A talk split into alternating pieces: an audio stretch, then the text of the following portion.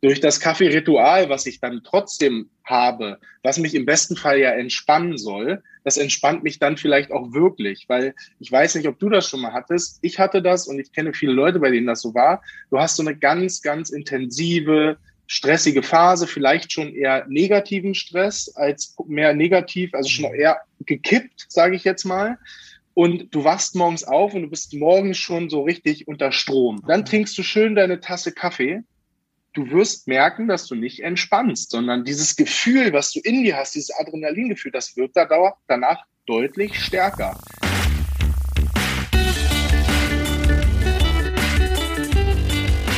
Die Heldenstunde, euer Podcast für ein gesundes und bewusstes Leben. Herzlich willkommen zur Heldenstunde. Es begrüßt dich dein Gastgeber Alexander Metzler. Schön, dass du wieder dabei bist. Vor gar nicht allzu langer Zeit habe ich eine Folge veröffentlicht im Rahmen der Heldenstunde, wo es um die gesunden und vielleicht auch ungesunden äh, Eigenschaften von Kaffee ginge. Und wir haben das von sehr vielen Seiten beleuchtet. Und ich habe auch erzählt, dass äh, Jolli und ich ein Experiment machen, dass wir immer mal wieder entkoffinierten Kaffee zwischendurch schieben, um dem Koffeingewöhnungseffekt entgegenzuwirken. Und auf einmal, out of nowhere, fragt sie mich, sag mal, hat eigentlich entkoffinierter Kaffee die gleichen positiven Eigenschaften auf den Körper wie koffinierter Kaffee? So, und dann stand ich da mit all meinem angelesenen Wissen, was Kaffee angeht, und war äh, lost. Und dann habe ich überlegt, wen könnte ich denn mal fragen, wer kennt sich denn richtig gut aus mit entkoffinierten Kaffee? Und da bin ich auf den heutigen Held in der Heldenstunde gestoßen. Florian Lemke ist Unternehmer, er ist Genießer. Und wenn man ihn sieht, sieht man auch, dass er vom Sport kommt und er ist vor allen Dingen Kaffeeliebhaber und hat eine eigene Marke für entkoffinierten Kaffee, nämlich die Marke Ohne. Herzlich willkommen in der Heldenstunde, Florian Lemke. Ja, hallo. Schön, dass ich hier sein kann. Das trifft sich ja quasi zum perfekten Zeitpunkt, wie das, ich gehört habe. Das trifft sich tatsächlich zum perfekten Zeitpunkt. Äh, und wir werden auf jeden Fall über diese gesundheitlichen Aspekte vom entkoffinierten Kaffee sprechen. Ich will noch vorausschicken, dass sich das ein bisschen geändert hat in der letzten Zeit, denn wir sind im Moment tatsächlich seit längerer Zeit auf entkoffiniertem Kaffee hängen geblieben, sage ich das mal in Anführungszeichen, auch als Experiment in Vorbereitung auf diese Folge. Und was soll ich sagen, Florian? Ähm, es fühlt sich für mich so an, also klar, Entzug habe ich in der alten Folge drüber gesprochen. Das kennt auch jeder, wenn er, wenn er mal Kaffee, wenn man Kaffee gewohnt ist, drei, vier Tassen, also moderater Kaffeegenuss, unterstütze ich ja auch, sage ich auch immer, hat viele positive Aspekte. Aber wenn man den mal plötzlich weglässt, kalten Entzug macht, kann man schon darauf kommen, Kopfschmerzen, Müdigkeit, Fahrigkeit, Konzentrationsprobleme, dauert so eins, zwei Tage, vielleicht auch drei Tage, dann reguliert sich das wieder. Das ist ja schon ein krassen Eingriff in den Körper, wenn man sich das mal so vorstellt, dass es da wirklich so zu Entzugserscheinungen kommt. Und ich habe es schon gesagt, du kommst vom Sport, du kommst auch vom Thema Gesundheit und du hast dich äh, sehr, sehr mit dem Thema Kaffee und entkoffinierten Kaffee auseinandergesetzt. Wie würdest du das einschätzen, dass es zu so krassen Entzugserscheinungen kommt beim ganz normalen koffeinierten Kaffee? Ja, ich sag mal mittlerweile ähm, jetzt aus meiner Rolle heraus als, als Unternehmensgründer im Bereich entkoffinierter Kaffee, muss ich sagen, ähm, finde ich das schon heftig, ne? wenn man drüber nachdenkt, was da passiert. Ähm, als ich zu dem Thema gekommen bin, habe ich das noch gar nicht so in der Tiefe durchblickt. Was ich gemerkt habe, ist, wie es bei mir damals im Sport gewirkt hat mit Koffein und was ich gemerkt habe, wie es mit Leuten in meinem Umfeld war, was dann am Ende dazu geführt hat, dieses Unternehmen zu gründen. Wenn man dann aber wirklich drin ist und sich noch mehr in der Tiefe damit beschäftigt, wie wirkt Koffein, was passiert, wenn du kein Koffein zu dir nimmst, äh, welche Vor- und Nachteile hast du, vor allen Dingen auch Nachteile, dann muss ich sagen, ähm, finde ich das manchmal schon ein bisschen erschreckend, ähm, wenn man sich überlegt, was es ist, ich meine, man kann es ja auch ehrlich so sagen, am Ende ist es eine Art Droge, das Koffein, was den Körper auch, oder auch süchtig macht. Das möchte natürlich keiner sagen, weil unser heiliger Kaffee, ähm, den möchten wir natürlich nicht antasten. Und man muss auch sagen, es ist natürlich bei weitem nicht so schlimm wie andere Suchtmittel. Ähm, mir hatte, mir hat mal bei einer, bei einer großen Veranstaltung kam jemand zu mir und meinte so, aber Florian, können wir nicht ein, ein Laster behalten in unserem Leben, vor allen Dingen, wenn es nicht ganz so schlimm ist, habe ich gesagt, natürlich. Äh, mhm. Das muss jeder für sich entscheiden. Aber am Ende, wie gesagt, es ist ein, eine Art Suchtmittel. Und das ist schon heftig, wenn man sich vergegenwärtigt oder auch selber mal spürt, was da passieren kann. Oder was dann wirklich auch passiert mit dem Körper. Ja. Und da werden wir im Einzelnen äh, auf jeden Fall noch drauf zu sprechen kommen, aber vielleicht noch ein bisschen Background zu dir. Du kommst aus dem Sport. Ähm, du hast auch mal Leistungssport betrieben, wenn meine Recherchen richtig ist? Genau, also ich bin ähm, ja ehemaliger Wasserballer, genau, im, im, Hochleistungsbereich, also von, von ganz kleinen, also von ganz kleinen, ich glaube zehn, mit zehn habe ich angefangen, ähm, dann sehr schnell in den Hochleistungsbereich gekommen, habe als Erwachsener dann äh, Bundesliga gespielt und ähm, bin dann in Hamburg ähm, auch noch Spieler gewesen und dann Funktionär geworden, war erst Bundesliga-Trainer, ähm, dann im Ehrenamt äh, sportlicher Leiter. Jetzt kann man sagen, mache ich das immer noch, aber ein bisschen mehr aus der Entfernung, weil die Zeit nicht mehr so da ist, wie sie mal war. Ähm, jetzt bin ich so Art, ich nenne es mal Aufsichtsrat oder Berater, wie du, sind, wie du möchtest. Das sind ja wahrscheinlich auch viele ehrenamtliche Aktivitäten, die man da hat, mit viel Enthusiasmus wahrscheinlich, ne? Ja, auf jeden Fall. Also auch als ich noch Bundesligaspieler war, äh, gab es auch noch kein Geld. Äh, mhm. Mittlerweile hat sich das ein bisschen geändert. Also ich habe meine ganze Wasserballkarriere mehr oder minder ehrenamtlich gemacht. Als Trainer kriegst du natürlich ein bisschen eine Entlohnung dann. Ähm, boah, ja, so ist es. Mhm. Und wie bist du dann auf das Thema Kaffee gekommen? Was ist deine persönliche Verbindung zum Thema Kaffee und vor allen Dingen dann auch zum entkoffinierten Kaffee? Ja, also äh, ohne die Vorgeschichte jetzt zu erzählen, ähm, ich komme ja gar nicht aus dem Bereich, bin zwar Unternehmer, komme aber eigentlich aus der, aus der Beratung mit Schwerpunkt Organisationsentwicklung und IT und Tech. Ähm, so, das lassen wir dann an der Stelle mal stehen, plus das Wasserballthema. Und dann ähm, gab es eigentlich so zwei Themen, die dahin geführt haben. Das eine ist eben vom Sport gewesen. Ich hatte damals, ich konnte das damals aber nicht richtig einordnen, ich hatte sehr viel Kaffee getrunken in der Zeit, vor allen Dingen als ich noch jung war, ich sag mal so 16 bis 20 oder vielleicht auch 22 dann noch sehr, sehr viel Kaffee getrunken und auch noch keinen besonders guten Kaffee getrunken. Und gerade wenn es so zu Auswärtsfahrten ging, hat man sich morgens so seine zwei, drei Kaffee äh, mhm. genehmigt und dann ging es in den Mannschaftsbus. An, an jeder Tankstelle hat man sich dann immer noch das exzellente flüssige Kaffeeprodukt dort gegönnt, dann noch so einen ekligen äh, Schwimmhallenkaffee aus dem Automaten mm. und ähm, und am Ende, äh, was ich oft hatte oder regelmäßig, sagen wir es mal so, dass ich beim Einschwimmen gemerkt habe, dass ich so ein bisschen ähm, nervöse Muskeln habe, dass die nicht, dass ich keine richtige Spannung reinbekomme, ähm, weil ich eben sehr viel Adrenalin drin hatte ähm, und, und irgendwie nicht richtig, ja, der, die Muskeln nicht richtig funktioniert haben. Das hat sich dann immer so im ersten Viertel äh, dann erledigt. Und ich habe dann irgendwie gedacht, das muss was mit Kaffee zu tun haben, habe dann äh, geguckt, was es gibt. Mit entkoffinierten Kaffee konnte ich nichts anfangen und habe dann versucht, einfach weniger Kaffee zu trinken. Es wurde tatsächlich besser. Habe mir aber nicht weiter Gedanken gemacht. Und später bin ich wieder sehr viel in Berührung bekommen, weil zum einen mein bester Freund, ähm, der ist äh, ein sehr erfolgreicher Stresstrainer und hat ein Unternehmen aufgebaut und der durch sein ganzes, durch diese ganze Stressthematik versucht der Koffein sehr stark zu balancieren. Dann haben wir sehr viel drüber geredet, ähm, habe ich das Thema immer besser für mich verstanden, habe so viele andere Beispiele um mich herum festgestellt und habe selber ausprobiert und festgestellt, dass es mir gut tut, wenn ich ähm, Koffein reguliere, ähm, ohne meinen Kaffeekonsum einzuschränken. Und dann habe ich damals noch mit meinem, mit meinem Mitgründer, der jetzt leider nicht mehr im Unternehmen ist, ähm, haben wir uns das angeguckt und haben gesagt, es ist total schade, weil diese Branche liegt brach. Ähm, die großen Unternehmen kümmern sich nicht wirklich darum, zumindest hier in Deutschland, Strich Europa ähm, die Qualität, obwohl die Qualität im Kaffee so toll geworden ist, ist es im entkoffinierten Kaffee teilweise sehr stiefmütterlich, teilweise unterirdisch, äh, unterirdisch, kein guter Ruf. Und so, es war dann die Idee geboren, es gibt jetzt eine neue Brand und die macht nur entkoffinierten Kaffee. Und ihr habt euch wirklich auf das Thema entkoffinierten Kaffee spezialisiert. Das heißt, du vertreibst mit deinem Unternehmen jetzt ausschließlich entkoffinierten Kaffee und keinen ja. Koffeinkaffee, interessant. Absolut. Du kannst ja. bei mir keinen Kaffee mit Koffein bekommen, äh, außer den, den, den minimalen, ähm, fast schon verschwindend geringen Restwert, den ein entkoffinierter Kaffee an Koffein noch drin hat. Ähm, ansonsten ist da kein Koffein dabei, im ganzen Portfolio nicht.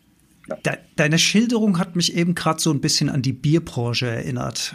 Ähm, Bier mit Alkohol war ja Jahre und Jahrzehnte lang das Maß der Dinge. Und als die allerersten Brauereien angefangen haben, so ihr erstes alkoholfreies Bier zu produzieren, weil ja offenbar doch irgendwie eine Nachfrage da war, dann wurde das auch sehr stiefmütterlich behandelt. Dann wurde das so gemacht, ja, weil da so eins muss man so im Sortiment haben, so nach dem Motto. Und heute haben wir eine riesige Auswahl an alkoholfreien Bieren, äh, die teilweise unfassbar lecker schmecken äh, ohne jetzt äh, natürlich Marken nennen zu wollen. Aber das erinnert mich so ein bisschen von der Thematik an, an dieses Kaffeethema. Woher kommt es denn? dass entkoffinierter Kaffee ein schlechtes Image hat, einen schlechten Ruf hat oder irgendwie auch noch so stiefmütterlich in den Köpfen drin hängt. Hm. Ja, also ich, also erstmal die Parallele zum Bier sehe ich tatsächlich auch. Ähm, da, da nehme ich mich auch selber nicht aus. Beim Kaffee ja genauso. Ähm, äh, kurz noch Einschub, als, als, als Jakob, von dem ich gerade erzählt hatte, damals äh, mir erzählt hat, ich war dabei, wie er entkoffinierten Kaffee, er hat halb halb bestellt. Und ich habe dann zu ihm gesagt, wie kannst du das machen? Das ist ja furchtbar. So vom Geschmack. Also halb halb äh, heißt eine Tasse mit halbe äh, voll mit Entkoffein und halb mit Koffein. Okay. Genau, also genau. verdünnter also quasi. Ja, oder genau ja. einen doppelten, einen doppelten Shot bestellt in irgendeinem Kaffeehaus und gesagt, einen mit und einen ohne quasi. Ja, Interessant. Das ist, äh, kann, kann ich gerne auch später noch erzählen oder kommen wir bestimmt noch hin. Äh, das ist in Amerika, ist das, oder in den USA vor allen Dingen, ähm, ist das seit Jahrzehnten gang und gäbe, mhm. dass das so gehandhabt wird. Und ich glaube, also ich oder ich meine ähm, mehrere Gründe dafür zu sehen. Das eine ist natürlich das Verfahren, also der Ruf über die Verfahrensweise. Koffein wurde ursprünglich oder Koffein wurde ursprünglich mit Benzol entzogen. Ja, das erste Verfahren, ähm, ich, das war Anfang des 20. Jahrhunderts, irgendwie 1903 oder so. Ähm, Ludwig Roselius hieß er und der hat, ähm, weil er der Meinung war, dass sein Vater verstorben ist, weil er zu viel Koffein zu sich genommen hat, hat er versucht, Kaffee Koffein zu entziehen und äh, hat dann dafür ein anderes Gift genommen, nämlich Benzol. Da klingen ja gleich die, die Krebsklingeln im Kopf. Ja. Absolut. Und ja. damals ähm, ist ja, kann man jetzt nicht mehr äh, genau sagen, aber damals war es natürlich so, dass das nicht rückstandslos entfernt werden konnte oder entfernt wurde. Und äh, so ging das los. Und auch Kaffee Haag, ähm, den wir viele von uns ja kennen, mhm. mal die Marke für entkoffinierten Kaffee war, hat anfänglich, ich weiß nicht, wann sie begonnen haben, hat anfänglich genau mit dieser Methode entkoffinierten Kaffee hergestellt und ähm, dann auch vermarktet. Und ähm, das lastet dem natürlich an. Mhm. Ähm, es, es gibt noch ein weiteres Verfahren, also dieses gibt es jetzt nicht mehr. Es gibt aber eins, das wird mit Dichlormethan gemacht. Das ist ein, ein chemisches Lösungsmittel und dem sagt man eben auch nach, dass es krebserregend sein kann, dass es Schwangerschaftsabbrüche fördern kann, etc.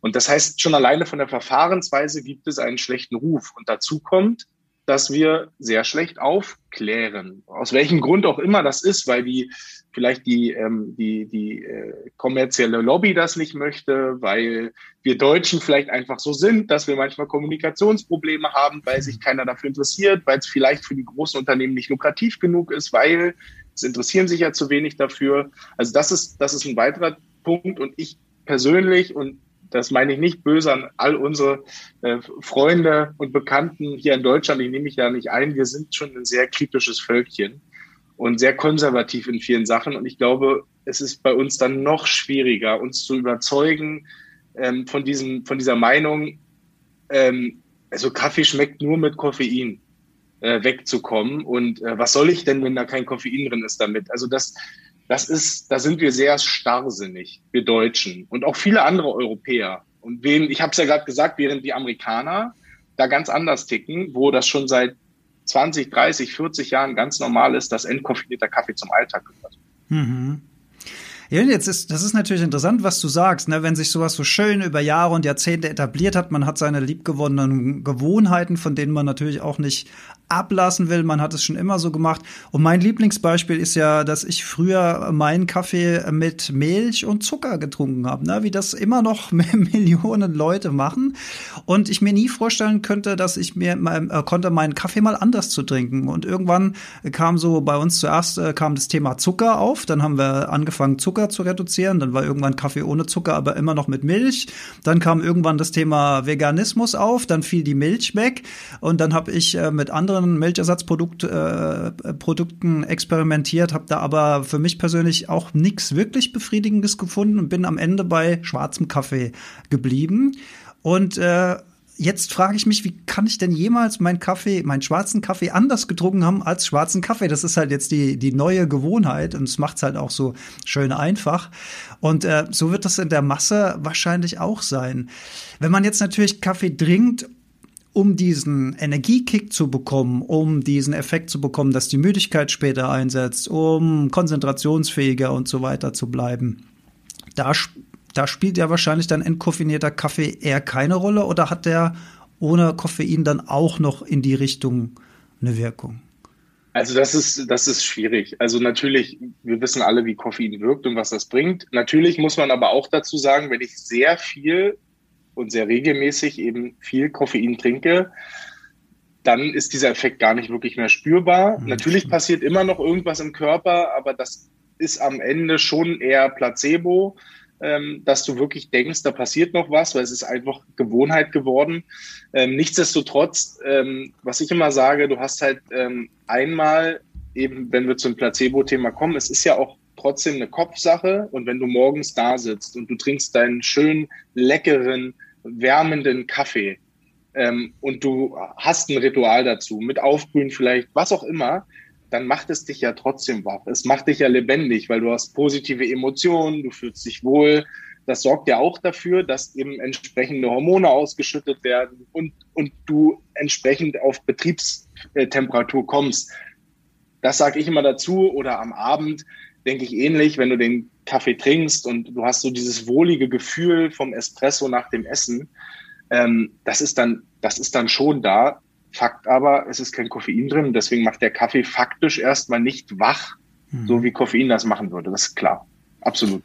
Und was mir noch eingefallen ist, er macht trotzdem auch den gleichen angenehmen Geruch, den ich ja so mag, der für mich zu meinem Morgenritual dazu gehört. Also da kann ich jetzt keinen Unterschied äh, zwischen klassischem Kaffee, nenne ich ihn jetzt mal einen entkoffinierten Kaffee, feststellen.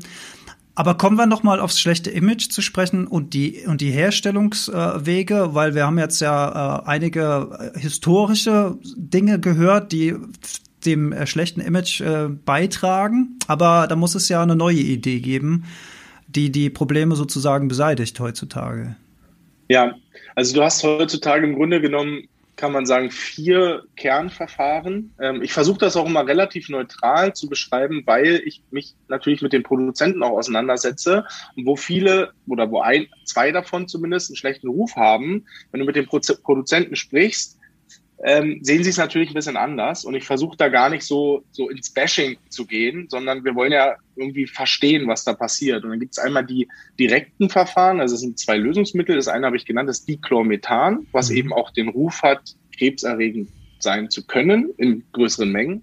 Das, dieses Verfahren gibt es aber heute aktuell, wird noch. Das ist äh, wahrscheinlich, kann jetzt nicht die aktuellen Statistiken, aber der überwiegende Teil des entkoffinierten Kaffees weltweit wird noch damit entkoffiniert. Hm. Dann gibt es ein alternatives Verfahren, ähm, auch Lösungsmittel, das ist mit Ethylacetat. Ethylacetat ist so eine Art, ähm, es ist ein Alkohol, glaube ich, ein Essigester.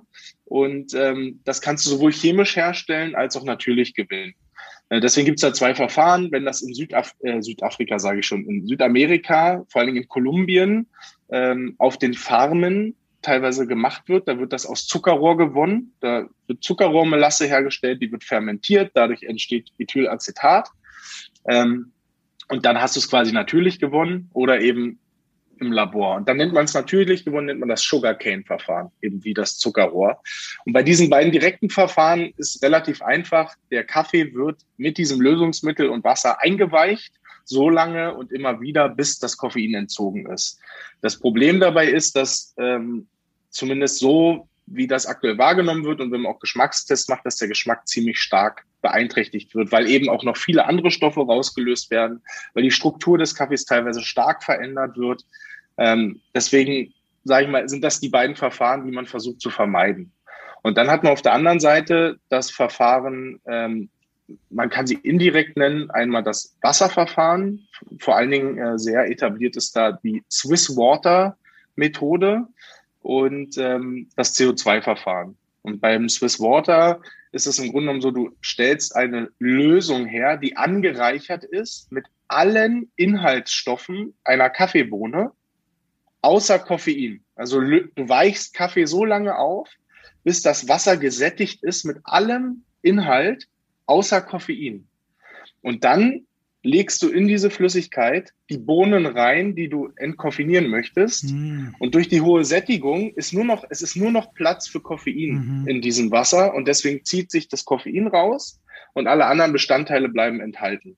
Dann wird das getrocknet und kann verwendet werden. Das ist ein sehr gutes Verfahren, wird leider bis jetzt vor kurzem in Deutschland oder in Europa nicht angewandt.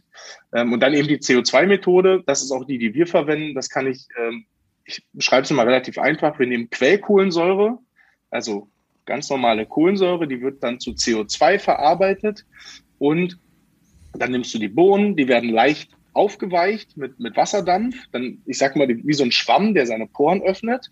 Dann kommt es in einen großen Hochdrucktank, also drei Tonnen Kaffee kommt da rein, dann wird das flüssige CO2 da durchgepresst mit ganz viel Druck und ähm, dadurch geht das CO2 in diese Öffnung rein, in die Strukturen, bindet das Koffein und damit wird das Koffein entzogen. Dann kannst du das CO2 absaugen, kannst das vom Koffein separieren. Das Koffein kann eben weiter verarbeitet werden, das CO2 kann wiederverwendet werden und wir erhalten eine Bohne, die 99,5 Prozent aller Inhaltsstoffe enthält, außer Koffein.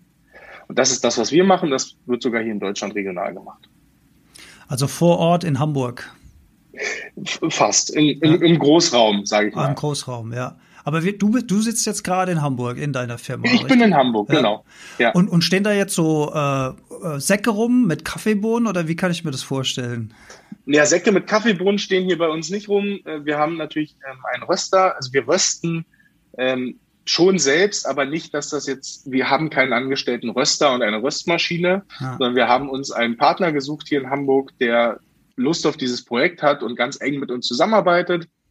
Da steht der Kaffee, ähm, der ähm, geröstet wird. Der restliche Kaffee liegt in einem ganz großen Lager, Kaffeelager im Hafen und ähm, ist auch schon entkoffiniert. Und Genau, und wir haben hier, also ich, man, man kann es ähm, nicht sehen, ich habe hier ein großes äh, Lagerregal, wo alles, was quasi für den Versand rausgeht, immer möglichst frisch zwischengelagert wird. Also wir versuchen immer nur ganz kleine Chargen hier, damit wir so oft wie möglich rösten können, ähm, damit der Kaffee richtig frisch ist. Genau, aber so ist das. Schreibtisch, Strategieecke und äh, großes, großes Regal als Lager plus äh, Verpacktisch. So kannst du es dir vorstellen. Ja, ja. Sehr, sehr, gut, sehr gut. Und jetzt kommen wir mal auf die Kernfrage von meiner charmanten und bezaubernden Co-Moderatorin Yolanda zu sprechen, nämlich die sonstigen gesundheitlichen, also die ich in meiner Folge auch ähm, genannt habe. Und du hast es ja am Anfang auch ähm, durchaus auch kritisch gesehen mit dem koffeinierten Kaffee. Also vielleicht erste Frage. Sehen wir Kaffee im Moment noch zu romantisch, also im Sinne von der so fest in der DNA drin, das ganz das das gleiche habe ich mich mal bei Alkohol gefragt und so weiter, ne? Das sind ja alles auch kulturelle Entwicklungen, es sind es sind Routinen und es ist vor allen Dingen auch gesellschaftlich vollkommen akzeptiert. Also es ist ja nicht es gibt ja keine Bewegung gegen Kaffee, äh, wie es jetzt zum Beispiel alkoholkritisch gesehen wird, ähm, sondern ich habe ja auch in meiner Folge gesagt, dass ich ich würde sagen für mein Gefühl die positiven Aspekte den negativen überwiegen. Würdest du die Aussage so unterschreiben oder siehst du das kritischer als ich? Ich bin da, ich bin da ehrlicherweise hin und her gerissen, weil ähm, auf der einen Seite, was ich auch eingangs gesagt habe, ist diese, ich sag mal, die negativen Eigenschaften, die wir haben, die sind in den meisten Fällen nicht bedrohlich. Ja, es gibt Leute, die natürlich wirklich so einen ungesunden Koffeinkonsum haben, ähm, wo man wirklich sagen kann, da muss man echt aufpassen. Mhm. Bei vielen Leuten, ich bekomme das ja mit, wir sprechen ja viel mit den Menschen, wir machen Umfragen, würde ich sagen, hält sich das schon noch in einer, in einer Waage, so dass man sagen kann, tu bitte, was du möchtest, aber sei dir einfach dessen bewusst, was du ja. da tust. Ähm, genau. Auf der anderen Seite, ähm, wenn wir mal zu den, zu den, zu den Eigenschaften kommen, also der entkoffinierte Kaffee, sofern er, sage ich mal, sauber und rückstandslos entkoffiniert ist. Also rückstandslos meine ich auf die beiden Lösungsmittelverfahren ähm, bezogen, ähm, hat er natürlich erstmal bis auf die Koffe Wirkung des Koffeins hat er die gleichen Wirkungen äh, oder Wirkungsweise wie ein Kaffee mit Koffein. Vor allen Dingen das Thema ähm, der Antioxidantien, das bleibt natürlich alles erhalten. Das geht ja nicht weg, weil wir wollen ja alle anderen Bestandteile drin lassen und lassen wir auch ähm, bei den Entkoffinierungsverfahren. Und klar, das Thema Verdauung, das ist, ich sag mal, abgeschwächt, weil Koffein schon zur Verdauung beiträgt. Nichtsdestotrotz habe ich auch eingangs schon gesagt, ähm, hat der Kaffee generell mit seinen Inhaltsstoffen trotzdem Wirkung auf dein Wohlbefinden und deine Verdauung.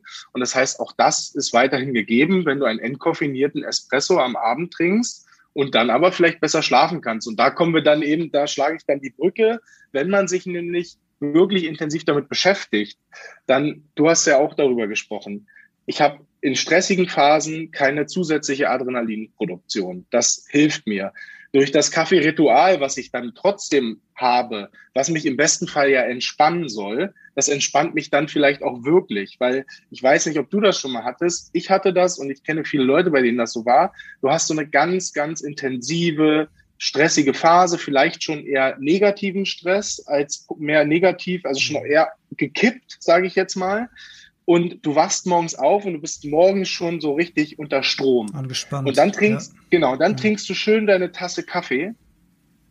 Du wirst merken, dass du nicht entspannst, sondern dieses Gefühl, was du in dir hast, dieses Adrenalingefühl, das wird danach deutlich stärker, weil der Kaffee dafür sorgt, dass das Koffein, dass dein Adrenalinpegel steigt. Ähm, so wie sich dann anfühlt, wenn Leistungssportler, die hier vielleicht zuhören, äh, die das ja dann auch kennen, vorm Spiel wird's immer stärker. Das Spiel sorgt natürlich nicht dafür, äh, dass es weniger wird, auch wenn das eine schöne Erfahrung ist. Und das Koffein sorgt auch nicht dafür, dass es weniger wird, sondern dass es mehr wird. Mhm. Und dann eben der, der Punkt, ähm, magenschonend können wir auch ähm, besprechen. Das hat nicht nur was mit Koffein zu tun, aber auch, es gibt verschiedene Gründe, warum der Magen ähm, gereizt sein kann. Vor allen Dingen ist es Säure, industrielle Säure durch schlechte Röstverfahren ähm, oder eben schlechter Kaffee, also schlechte Kaffeequalität mit Pestiziden etc. Ähm, und ich sage immer, du kriegst beim entkoffinierten Kaffee auf dem Niveau, wie wir das produzieren, aber natürlich auch andere Anbieter, ähm, bekommst du einfach dann das Gesamtpaket. Es ist hochwertiger Kaffee, der ist biologisch oder zumindest organisch, biologisch kann man bei uns jetzt nicht sagen, kommen wir später drauf, mhm. aber er ist biologisch. Ähm, er hat eben deswegen keine Pestizide, er wird schonend entkoffiniert, er wird schonend äh, geröstet und dadurch sind fast alle Eigenschaften, die den Magen ähm, quasi reizen können, sind nicht mehr gegeben, inklusive des Koffeins. Das ist auch noch weg. Und ähm, ja, der letzte Punkt ist der Schlaf. Und ich glaube, darüber machen wir uns in unserer Gesellschaft noch viel zu wenig Gedanken. Das Thema wird ja immer interessanter und relevanter. Und Koffein hat schon eine mächtige Auswirkung auf den Schlaf. Und das kann ich an meinem eigenen Beispiel einfach nur sagen. Ähm, nicht nur seitdem ich das Unternehmen gegründet habe, aber da noch viel mehr. Ich trinke nachmittags überhaupt kein Koffein, bis auf Ausnahmen. Manchmal ist man unterwegs, hat keine Möglichkeit, möchte aber gerne Kaffee trinken.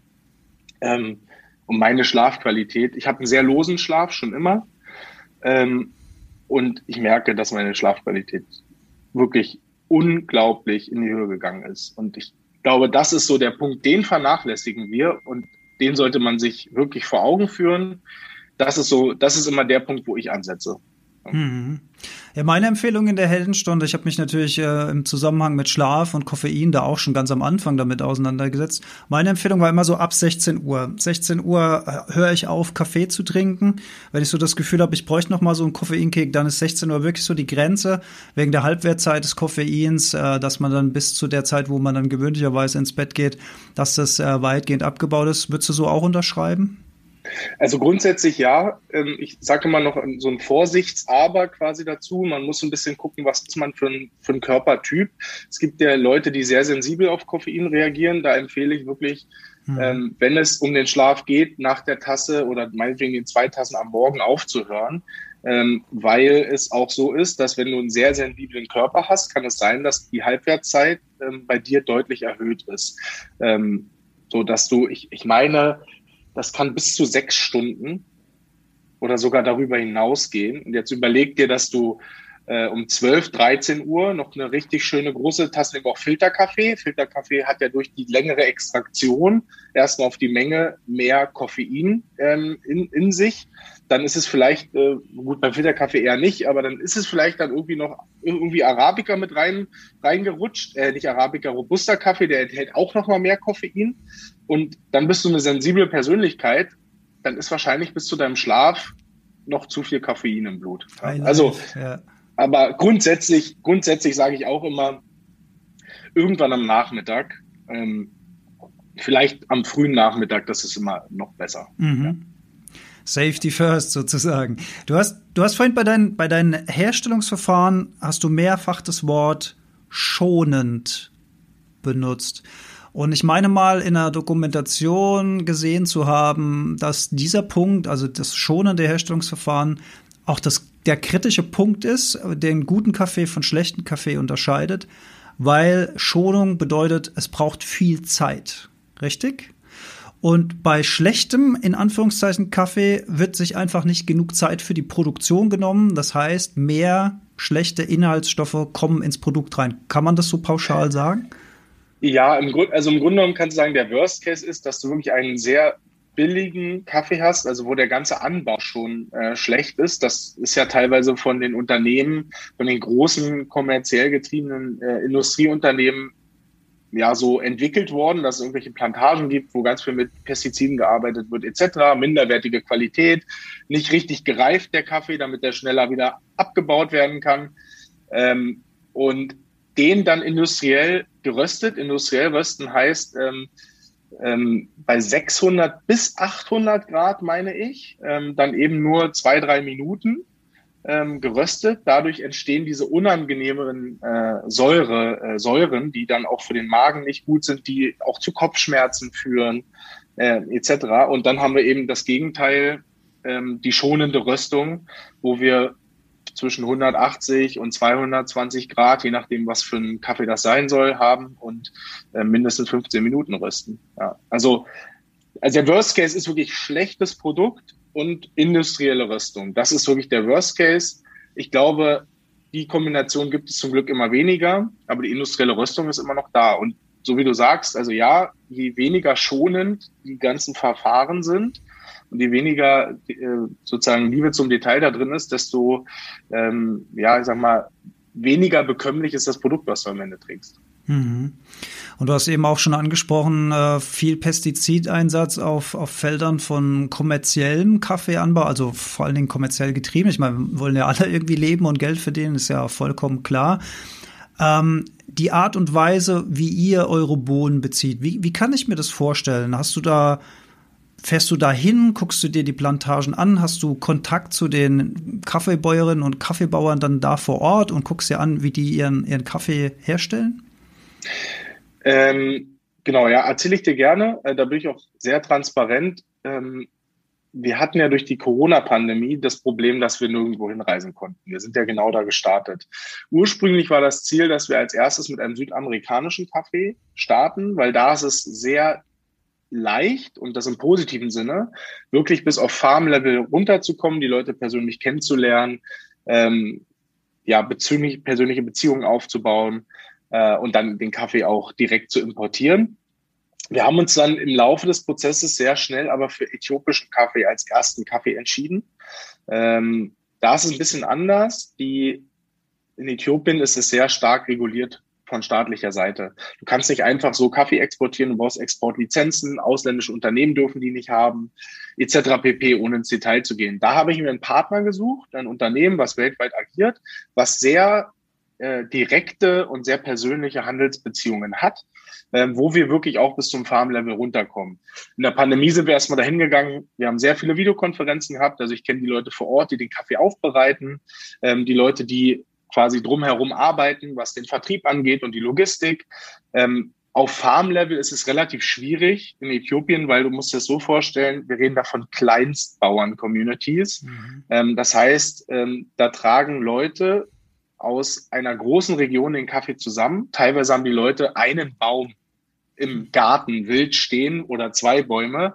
Die sie dann irgendwann ernten. Da kommt dann, ich sage jetzt einfach mal, Sack Kaffeefrüchte bei raus und den bringen sie dann dorthin, wo das gemeinschaftlich aufbereitet wird.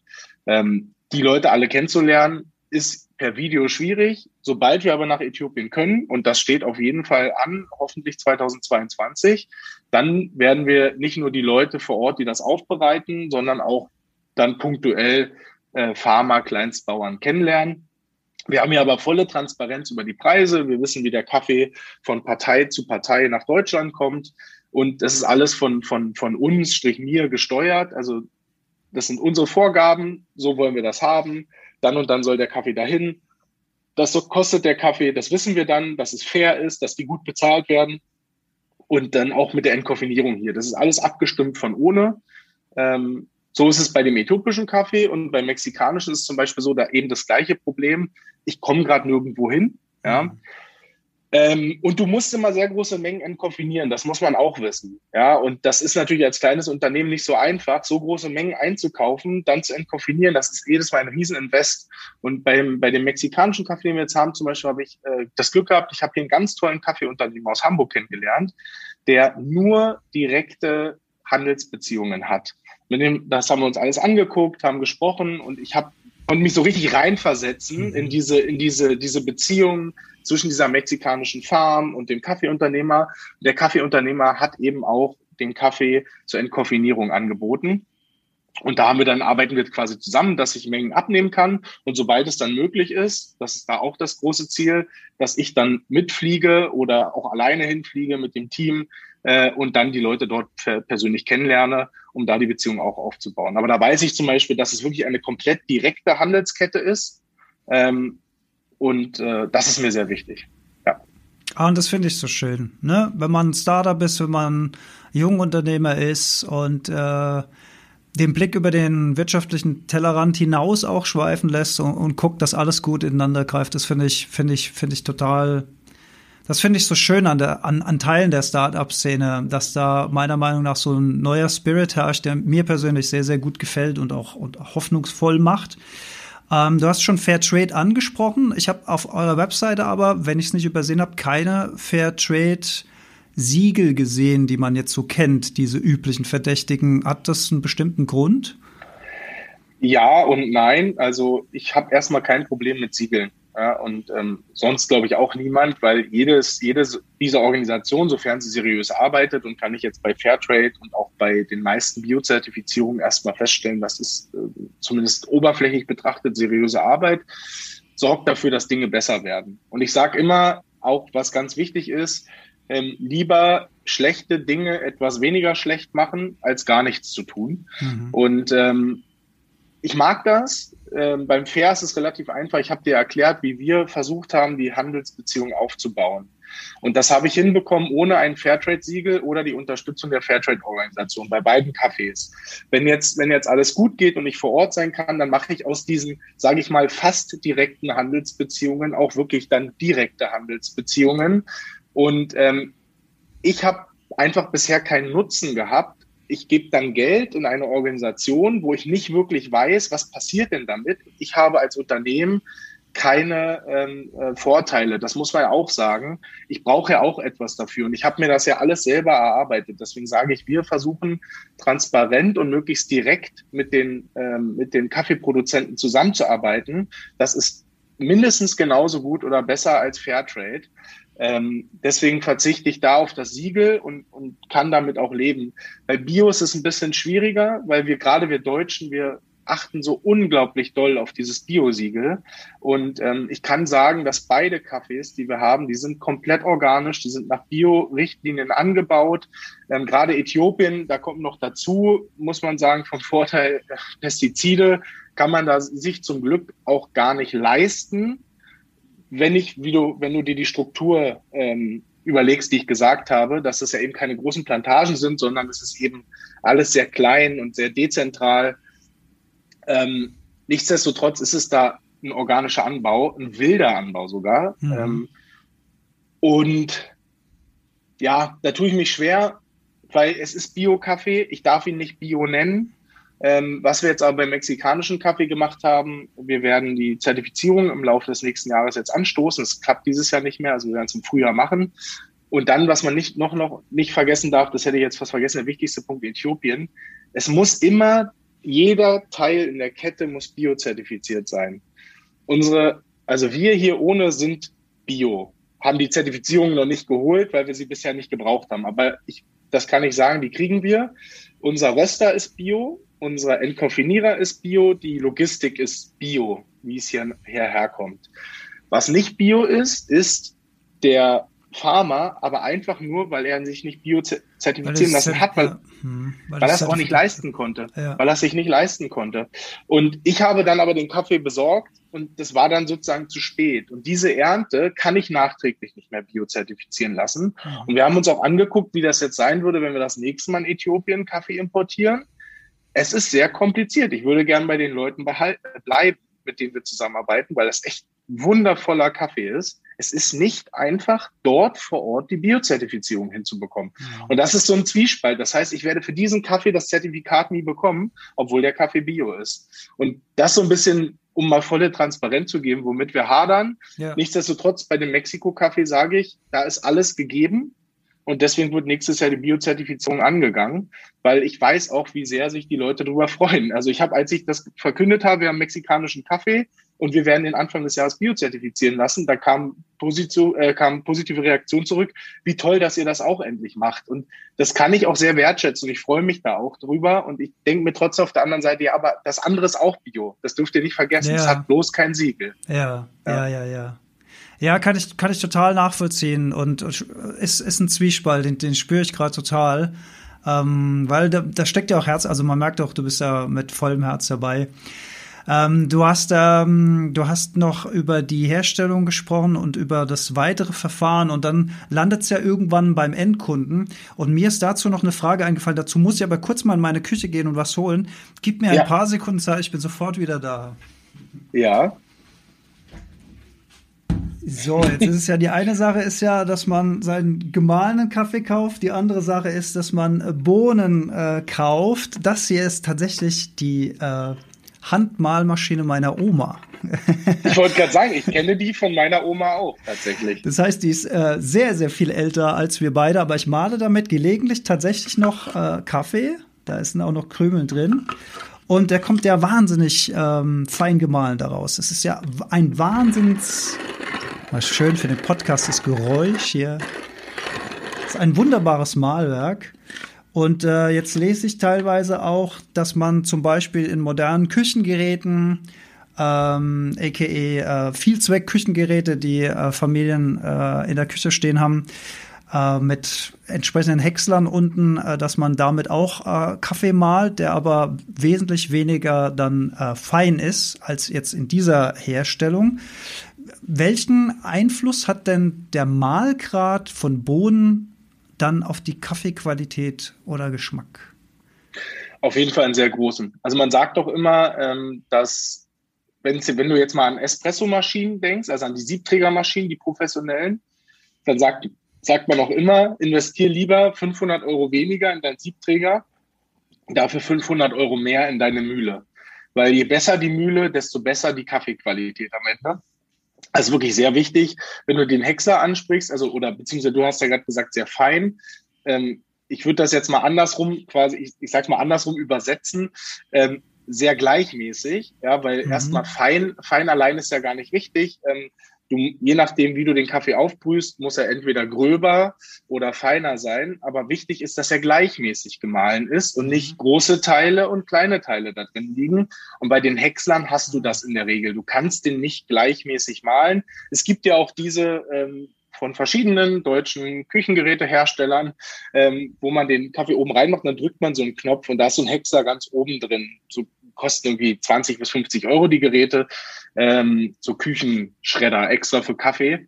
Und ähm, die, ich, wenn man das hat, ne, ich sag immer besser als fertig gemahlenen Kaffee kaufen, aber du wirst halt nie diesen gleichmäßigen Kaffeegrind hinbekommen. Und das ist wirklich sehr wichtig. Und wenn der gleichmäßig gemahlen ist, wenn der frisch gemahlen ist ähm, und dann auch in der richtigen Körnung, je nachdem, wie du den aufbrühst, dann ist die Kaffeequalität ungleich besser. Und dann kannst du noch weitergehen, wie brühst du ihn auf, ob, alle, ob du alle Schritte richtig machst. Das muss aber jeder für sich selbst entscheiden, ob er so tief ins Detail gehen möchte, weil das kann schon wirklich eine Wissenschaft sein. Ja. deswegen ist ja so geil, dass ich hier so einen Kaffeeexperten sitzen habe, den ich hier äh, ausquetschen kann, wie eine Kaffee, wie eine Kaffeebohne sozusagen. Du hast ja meine, meine alte Folge auch gehört zum Thema Kaffee und ich bin ja tatsächlich klassischer Filter-Kaffee-Fan. Wir haben ja so eine ganz einfache Filter-Kaffeemaschine stehen. Und äh, wäre für die Filter-Kaffeemaschine dann eher fein oder eher gröber zu empfehlen? Mittel. Ah, Mittel.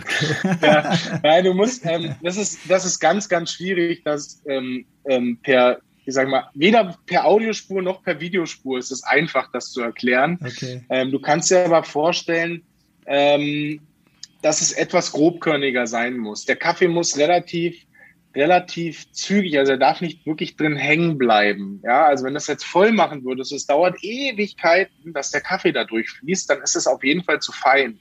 Mhm. Ähm, ansonsten sage ich immer, also es muss mindestens, wenn du an, an äh, mal so Jodsalz denkst, aus diesen klassischen mhm. Packungen, die wir haben, also ja. es muss mindestens diese Körnung haben. Mhm. Ich auf jeden Fall, ich habe es jetzt auch nicht noch vor Augen, es muss aus meiner Sicht auf jeden Fall gröber sein. Aber also wenn du feiner bist als das, dann ist das für einen, für einen Handfilter zu fein.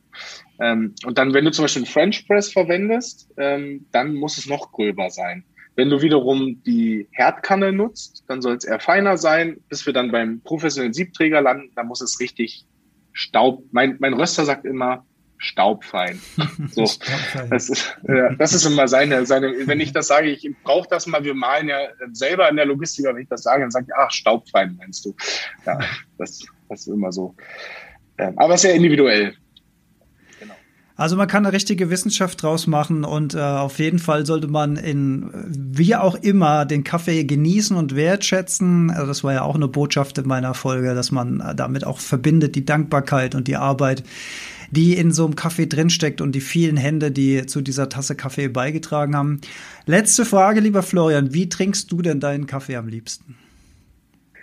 Ich trinke am liebsten Filterkaffee, genauso wie du, vor allen Dingen morgens als Ritual, ganz wichtig für mich. Das ich schon seit vielen Jahren. Meine Frau ist da genauso, ähm, wie sagt man, addicted, äh, süchtig danach ja. ähm, wie ich. Und ähm, ich habe aber auch einen Siebträger und ich muss sagen, ähm, gerade am Nachmittag ähm, so ein richtig schön, bei unserem mexikanischen, soll jetzt keine Werbung sein, gibt genug tolle Kaffees, aber ich habe das jetzt gerade, weil wir den haben, dieser mexikanische Kaffee, diese dicke Crema rausläuft und dann als Americano, bisschen verlängert mit Wasser, finde ich super, super lecker. Ähm, aber Filterkaffee first tatsächlich. Also Handfilter Nummer eins und dann später äh, entkoffiniert aus dem Siebträger. Das ist so immer meine, meine Mischung. Ja, sehr gut. Da gehe ich mit einem richtig guten Gefühl aus unserem Talk raus. V vielen lieben Dank für deine Zeit. Ich fand es äh, super interessant, mal so viel über entkoffinierten Kaffee zu erfahren. Und äh, ja, wer weiß, wenn ich mal wieder in Hamburg bin, habe ich vielleicht mal die Chance, bei euch vorbeizukommen. Können wir mal so ein Kaffeetasting machen, vielleicht sogar Klar, vor Ort. Auf ja. jeden Fall. Mit dem Geruch von Kaffee in der Nase. Das kann ich mir echt gut vorstellen. Hamburg ja die größte Kaffee, äh, Kaffeeumschlageplatz von Deutschland, glaube ich, ne? Ja, ja, das ist hier die Kaffeehochburg. Wir mhm. haben ja den Hafen direkt hier. Ähm, kannst du gerne machen und ähm, ja, wie gesagt, also vielen Dank äh, für die Möglichkeit. Und was vielleicht so ein bisschen untergegangen ist als letzter Satz von mir, ja. ähm, zum entkoffinierten Kaffee macht macht, alle sollen wirklich mit ihrem Koffein und Kaffee machen, was sie wollen. Ich sage immer, du hast das so schön in deinem Podcast mit Kaffee gesagt, bewusster Konsum ist so ein bisschen das Stichwort.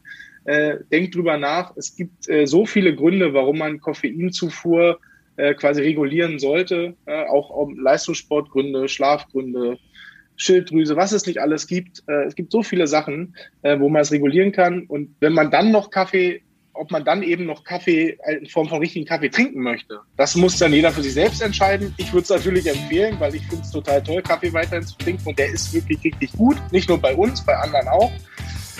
Und ähm, ja, ansonsten muss jeder selbst entscheiden. Ich werde auf jeden Fall eure Company verlinken in den Show Notes, dass man, wenn man möchte, dann auch ein junges Startup unterstützen kann und sich von der Qualität selbst äh, überzeugen kann. Bin auf jeden Fall sehr, sehr neugierig darauf. Ja, und Florian, ich würde mich freuen, wenn wir uns dann irgendwann mal wieder treffen und danke dir ganz herzlich für deine Zeit. Und jetzt ist für mich 12 Uhr Zeit. Ich, ich mache ja zum, zum Podcast jetzt nicht immer Tee mit, mit Anis und Fenchel, damit die äh, Stimme schön ölig bleibt, aber jetzt werde ich mir gut. auch mal einen schönen Kaffee aufbrühen. Sehr schön. schön. Vielen Dank. Liebe Grüße nach Hamburg und auf bald. Ciao.